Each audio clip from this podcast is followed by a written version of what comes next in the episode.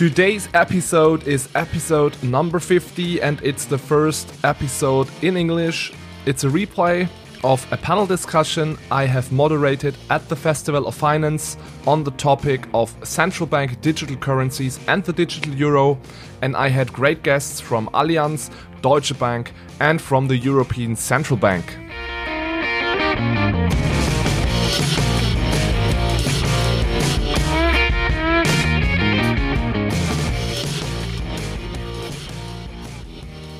Hello and welcome to our panel on central bank digital currencies at the Festival of Finance.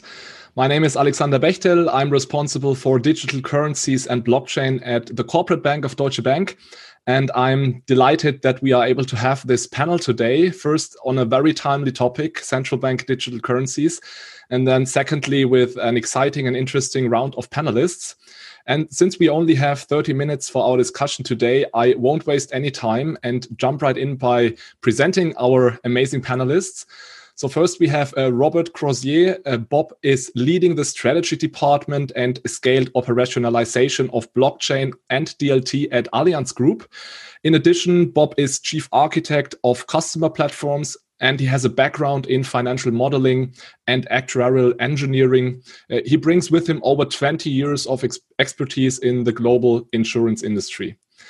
Second, we have Marion Laboure. Marion is covering payments, digital currencies, and fintech at Deutsche Bank Research. She also lectures in finance and economics at Harvard University. And previously, Marion has worked as an economist at the Luxembourg Central Bank, the European Commission, and she was also a fellow researcher at the IMF.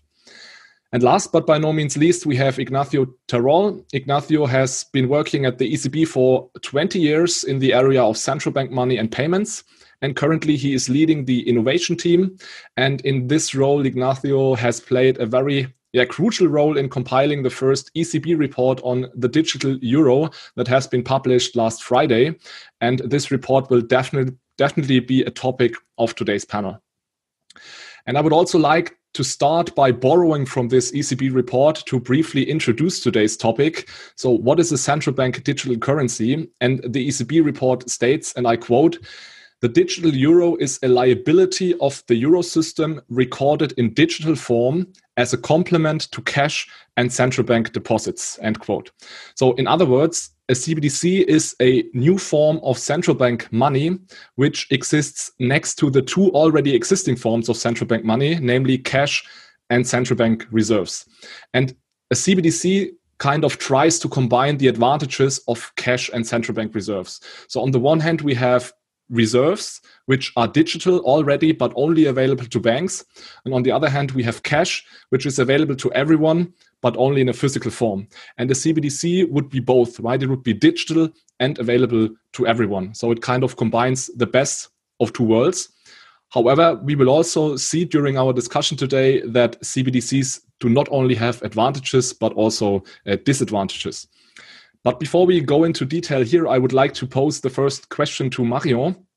Marion, could you maybe briefly give us an overview of CBDC projects around the world? So, who, who is working on CBDC, and is it really a relevant topic, or is it only me living living in a bubble uh, since I'm dealing with these uh, topics uh, day in day out?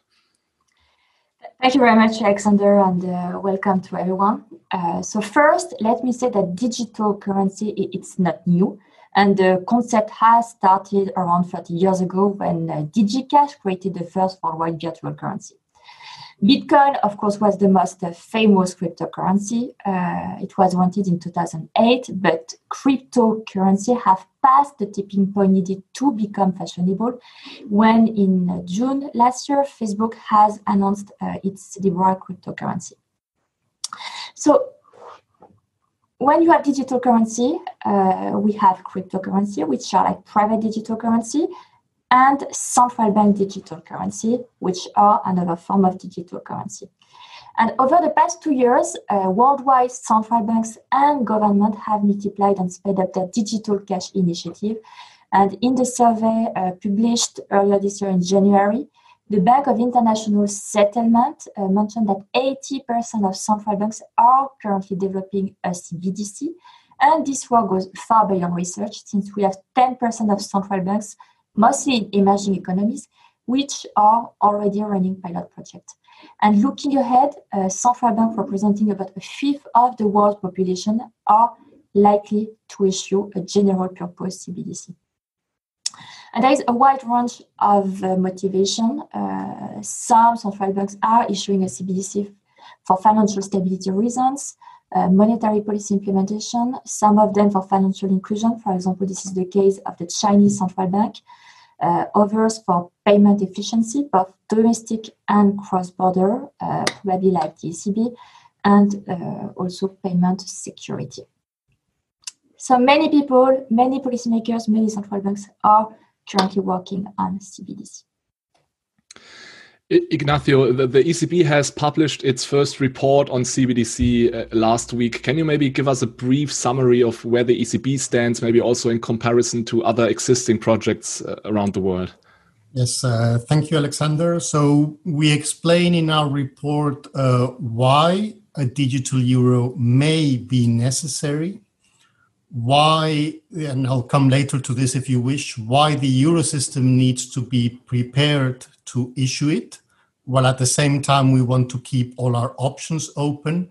Uh, we describe what a digital euro would be, and you you described it uh, very well earlier, uh, Alexander. In layman's term, I would say a, a digital form of the of the banknote. Um, and when it comes to how uh, we describe the design options that we are considering, as well as how they may interrelate to one another. But we're not yet in a position to answer the question what would a digital euro look like exactly?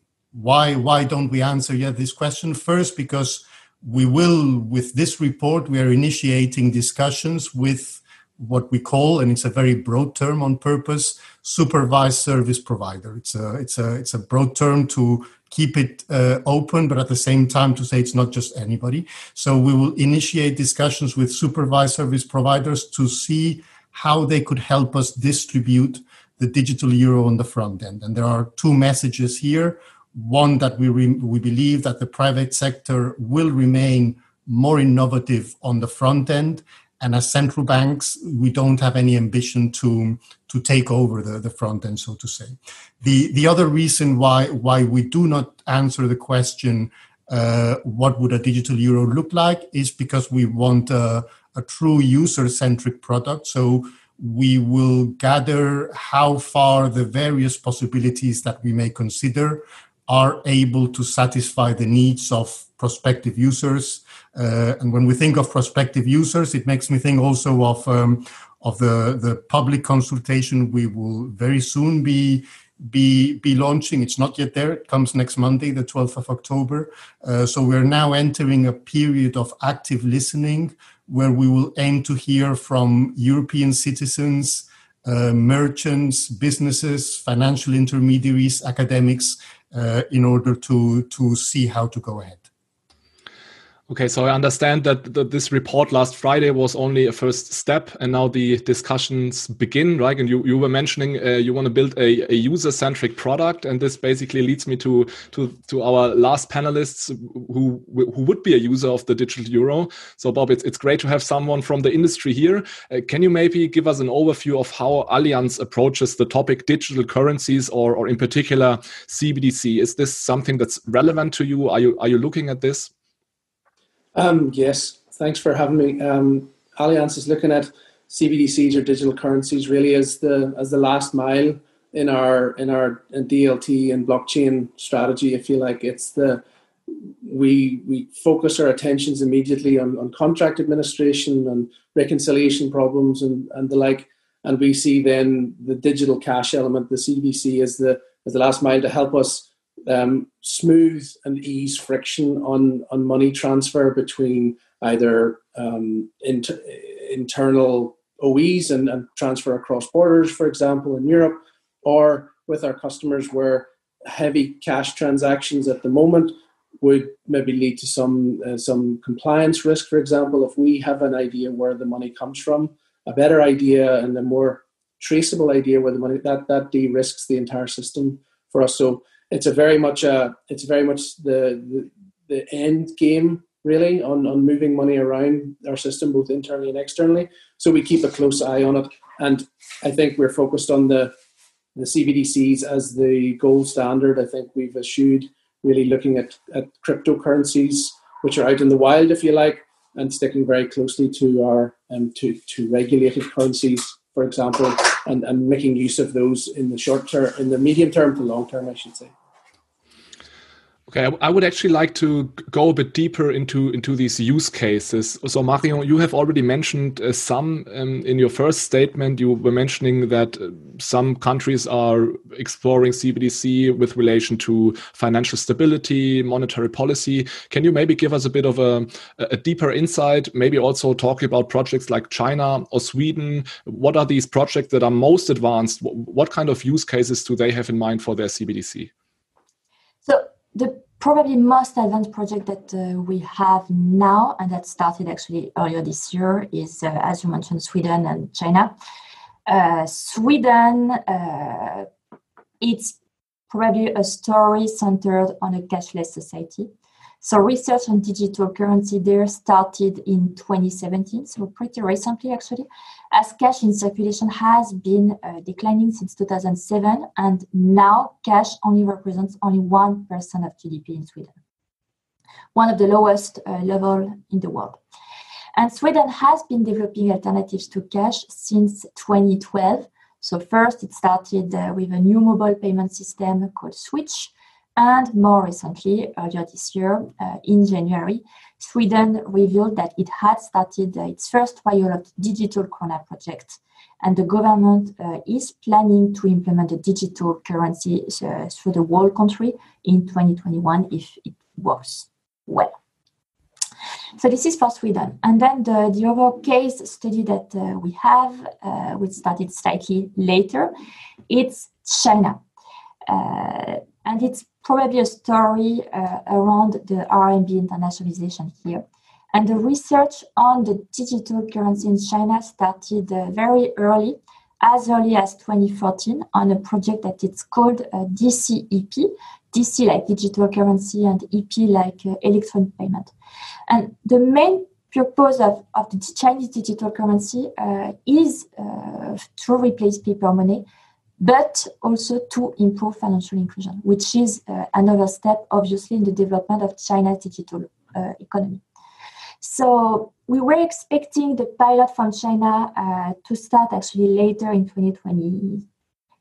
In 2020, but uh, probably with the US-China trade war and Facebook announcement, uh, it has sped up Chinese plan to launch its CBDC, and uh, it started in April so in April, uh, China began testing the eRMB for payment in few uh, major cities, and the government is expected to expand pilot program uh, at the venue for the 2022 uh, Beijing Winter Olympics again.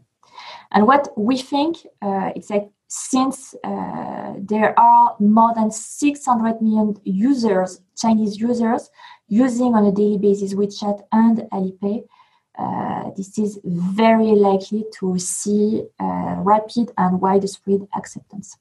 And uh, obviously, since uh, in China, I mean, it's one of the biggest countries in the world with more than 1.4 billion inhabitants, China has definitely the potential to advance digital currency into the mainstream. And probably one last point on regulatory perspective. Uh, the emergence of the eRMB also means that uh, every financial transactions would be visible to and uh, traceable uh, by government authorities. Okay, uh, I have I have two. I have a follow up question for Bob um, related to to this. Um, Bob, maybe or maybe two questions even. So the first one would be: Can you maybe elaborate a little bit on on the need Allianz has for a digital euro? So what kind of things could you do with a digital euro which cannot be done today? And then as a, as a follow-up questions would you also maybe end up using because marion has just mentioned it uh, a chinese digital currency uh, for instance for, for your business? Um, i think on the on the use case just uh, answer the second question first. Um, if that is the direction of travel in china and of course we have we have exposure and, and operations in china and, and allianz assistance and allianz partners and so on if that is a payment mechanism in China, then of course we need to pay attention to that as a, as a payment service provider and how we would do that. So I think just merely on the on the essential on, on the essential um, format of doing business with customers, if they're paying with eCash and digital currency, then we of course that I think that's a that, that's a, that, that's a given. Um, as for other use cases that we could foresee, you can imagine in a scenario where we where we have a, a, a claim from a customer and we validate that claim and we're using other blockchain initiatives to settle that really quickly. Um, you could see a future where we would we would deliver, let's say, a programmable claim payout to say, here we want you to, if you're going to rebuild your factory or if you're going to if you're going to rebuild a shop, for example, we want you to use these accredited and approved, um, you know, approved trades, trade associations or construction companies and so on to ensure high quality is built in. So really building in the sense that um, I'm, agreeing with Marion that the digital currency gives the central bank a degree, a high degree of control of where the money goes and what transactions it's used for. So I think that degree of control then allows us to program payouts, for example, in a future state where you, where you could where you could say we'll, we'll reinsure you, but only if you use these these quality assured um, builders and so on and so on. So that that programmable element combined with the combined with the degree of control from the central bank means that we would be paying money to KYC individuals. It helps, I think, the regulator and the supervisory bodies of countries to ensure that money flowing around the system is flowing to people who are legitimate. Um, and and I think it ultimately it can reduce the amount of shadow economy, black market economy, where where cash currency goes because I think, as they referred to, uh, as a, a, use case around um, some markets, there's broker markets, they take cash from their customers, and then then in certain industries we take the money from a broker. But if we know where the cash comes from, we can reduce compliance risk. So in a future where we have digital identity connected to digital wallets, so where you can trace up up the, the, the pyramid to the central bank and then likewise down from the central bank to KYC and, and AML, uh, anti money laundering individuals, then I think that de risks the entire system for both us as customers and, and our financial exposure and our compliance exposure to risks, as well as that for the supervisory bodies controlling um, controlling the financial f- financial services industries and transactions in real time,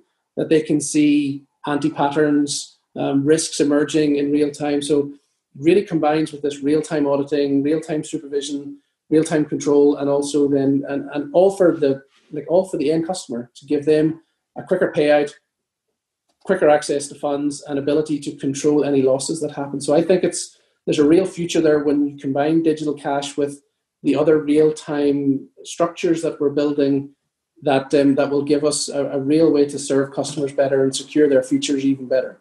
Yeah. So, so Ignacio, Bob has just mentioned this programmer programmability of the euro, right? And my understanding of your report is that the ECB has probably other use cases in mind than a programmable uh, euro. So I, I read more things like digital cash, maybe a tool for for monetary policy. So what are the exact use cases uh, you have in mind, or maybe uh, I, I may put it a bit more bluntly: Is the ECB actually thinking about uh, the use cases for the end user, or are you more considering um, your mandate when you when you're discussing design considerations of the digital euro? Thank you, Alexander. So, thinking about the use cases for the end user, if I take an end user perspective, I would say we want to offer all those cases where an end user can use banknotes today already, uh, but instead in a digital form plus those cases in which payer and payee cannot use banknotes because they are not in direct physical contact. So uh, e-commerce uh, typically, with one exception, uh, uh which is uh, a rare but possible use case of banknotes is to hide them under the mattress. Uh, so it is not our intention to to facilitate this use case of uh, this unfrequent uh, use case of of banknotes with our with our design. So referring to to what Marion was was mentioning earlier as a list of objectives, I would say the primary aim of a digital euro is to be an attractive means of payment for retail use with also monetary sovereignty considerations, with financial inclusion considerations, and with uh, resilience considerations, if you think of COVID 19. While we would not want that the digital euro becomes a significant uh, means of, of investment. Um, uh, on your on your question on programmable money, it is you will find a reference in the in the report opening this possibility. So it's not by any means uh, anything that we have discarded at this stage. We want to precisely because we want to have the uh, this combination of uh, of an efficient means of exchange without requiring a, a, very high stock of value. Programmable money can help uh, very much in in in this respect. Uh, and finally, a, a, key message that we that we give in the report also is that we intend to complement and uh, not substitute uh, cash. I I asked uh, my my mom this weekend uh, what she read in the in the in, in in the ECB website, and and the key message she read is that banknotes will not disappear, and so that's uh, that's a good reading for a, for a senior citizen. So Ignacio, let me play a little bit the devil's advocate here. Um, I always I understand that the ECB wants to create something that's very um, similar to physical cash, but in a digital world, right? But then when I when I look at the design dimensions you are discussing currently, I do not really see that uh, what you're planning to design is really digital cash. Because wouldn't you, if you want to have digital cash, don't you need for sure a token, right? It has to be a token since it needs to be a bearer asset there should be no interest rate because cash has a 0% interest rate. And probably you also need some kind of, of anonymity. And in your report you're mentioning that you might it might not be possible to create something that is that is anonymous. So can you maybe comment uh, on that again? Is it really cash digital cash that you are, you are creating there? Mm -hmm. So we we have to we're considering all the all the options at this stage. So we are considering the possibility of uh, central bank money as as tokens uh, in a decentralized layer, uh, as uh, to be in particular used offline, as well as the possibility to uh, central bank money accounts uh, uh, uh to be used in particular uh, online. and we perhaps one, one important point is to signal that we do give a lot of importance to, to privacy. After all, we are, we are the institution providing banknotes and um, the fact that citizens have privacy in, in how they pay is, uh, is, uh, is, uh, is an important element of, uh, of uh, how a society is configured and the and the European values that we that we want to bring in it. So if uh, if anyone reads uh, the Handmaid's Tale from from Margaret Atwood, you can you can see the uh, the risks of uh, of a digital world with no privacy at all. So as as a public institution, we do believe that there is a need to uh, maintain uh, uh, the possibility. But this privacy, indeed, is one of the elements that we have to bring into into the design and balance it with uh, the need to, in any case, respect regulation, uh, uh, uh anti-money laundering, CFT.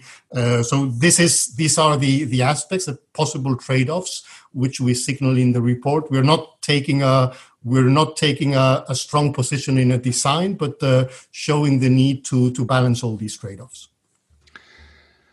So since since this is a, a, payment and banking conference, we need to address the question how a CBDC might affect the, the banking sector. So maybe marking on this question goes to you. Which which role will banks play after a CBDC has been introduced? So what are potential threats or challenges that might arise for the banking sector?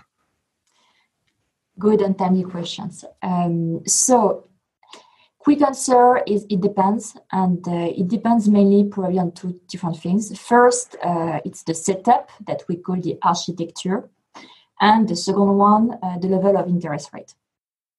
So, first, in terms of design uh, decision, it will definitely shape uh, currency platform architectures.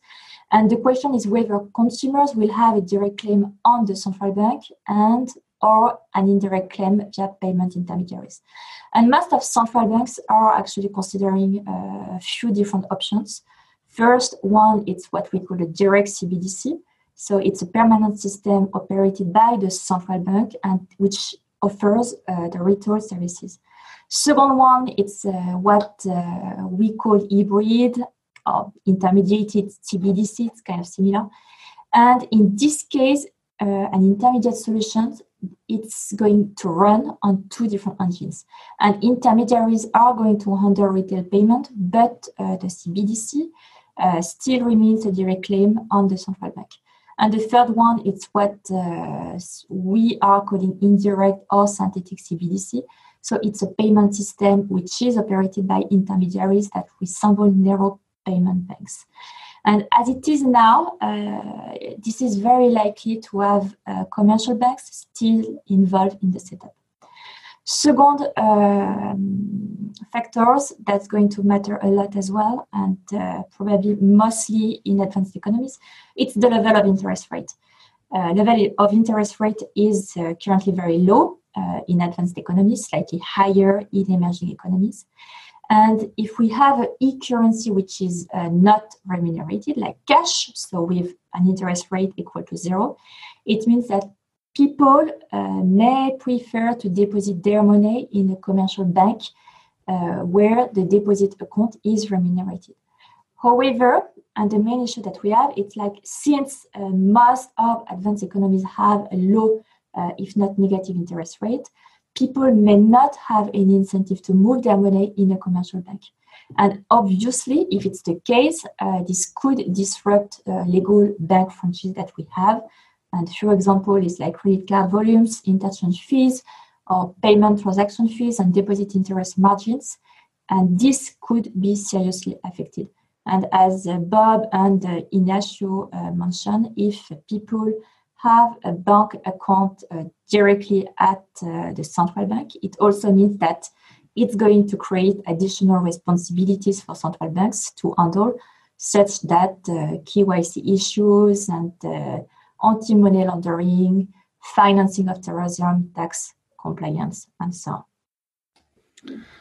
Okay, maybe a quick a quick question um, to to Ignacio before I then move to have a last question for, for Bob. Um, could you maybe comment quickly on on the the answer of Marion? Does the ECB plan to to take over the deposits and payments industry from banks, or uh, is it more like a, a public private partnership you, you have in mind?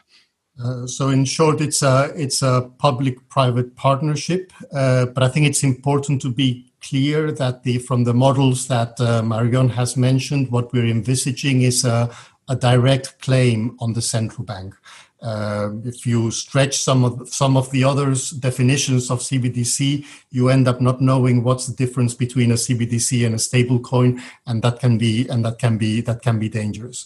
Uh, so it's a it's a direct claim on the on the central bank, but distributed through the private sector, as I mentioned at the beginning, and with uh, protections in the design in terms of limits on individual holdings or tier remuneration. We will have to see how we design it to avoid an, an impact on the on the balance sheet of the commercial banks because we don't want to see our our central bank balance sheet uh, balloon anymore in any case. Okay, time is running, unfortunately, but but Bob, I'm really interested in, in your opinion on the following question. Uh, the, the, ECB has not decided yet whether a CBDC or the digital euro should run on a DLT or a blockchain or not. So, what's your what's your take on that, and what would be maybe the advantages of having this having this digital euro running running on a blockchain?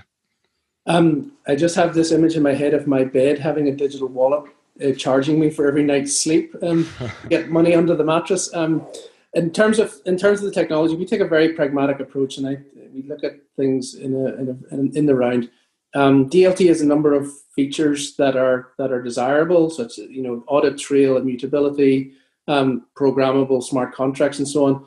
And but of course, it's not the only technology in the world that could do this. And but I I am firmly of the belief that it's probably the best technology to to use. So we could do it in other ways. Um, there, just given the, the nature of, um, we can prove that a token has been KYC'd in AML, but not reveal the nature or the owner of that of that coin of that coin or that digital euro, for example. So the concepts of zero knowledge proofs and so on attached to tokens could alleviate the privacy concerns of, of individuals in Europe, of course.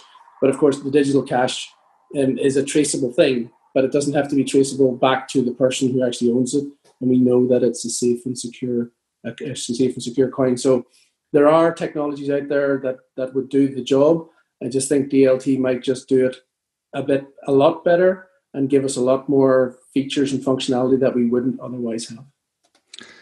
Okay, great. So I'm afraid we have to come to an end already. So usually I sit on the other side um, as a guest, like in these in these panel discussions, and I always hate it when I'm asked to make predictions at the end. But since I'm a moderator now, I, I will truly enjoy asking you about about a prediction. So let let's make this really brief because we already had some questions um, concerning oh when will a central bank digital currency arrive? So maybe just um, in in one sentence uh, from each of you, let's maybe start with Bob right away. When do you think, also first, do you think we will um, have a central bank a digital currency in the future? And if yes, how many years will it take until we have it? Um, yes, I do believe we will have. I think the private sector will force the central banks to do so. And I think um, we would be ready for um, using it in, in large scale in three to five years, I suspect. Great. Marion, what do you think? I fully share what uh, Bob uh, just mentioned. COVID-19 has definitely sped up uh, research and pilot project, and I wouldn't be surprised if we are seeing uh, CBDC in advanced economies in three, five years. Ignacio, does this sound reasonable to you, three to five years? Um, I would say, allow me to take the institutional response. Uh, we will we will prepare uh, and we will keep all our options open. I cannot say I cannot say more than that. Okay, fair enough. Fair enough. So I have nothing to add to these predictions. Uh, thank you first to the panelists for contributing to, to this interesting discussion. Thank you also to the audience for watching and for asking questions. Uh, CBDC and digital currencies will for sure not disappear anymore. So this topic will accompany us for, for many more years. It will likely disrupt banking and payments. This might be frightening at first, but I, I believe it also creates exciting and, and new opportunities for new players, but also for existing players. So I'm really looking forward to having more of these discussions in, in the future. And until then, um, I would say stay tuned and enjoy the rest of the program at the Festival of Finance. So thank you again and bye bye. Thank you. Bye.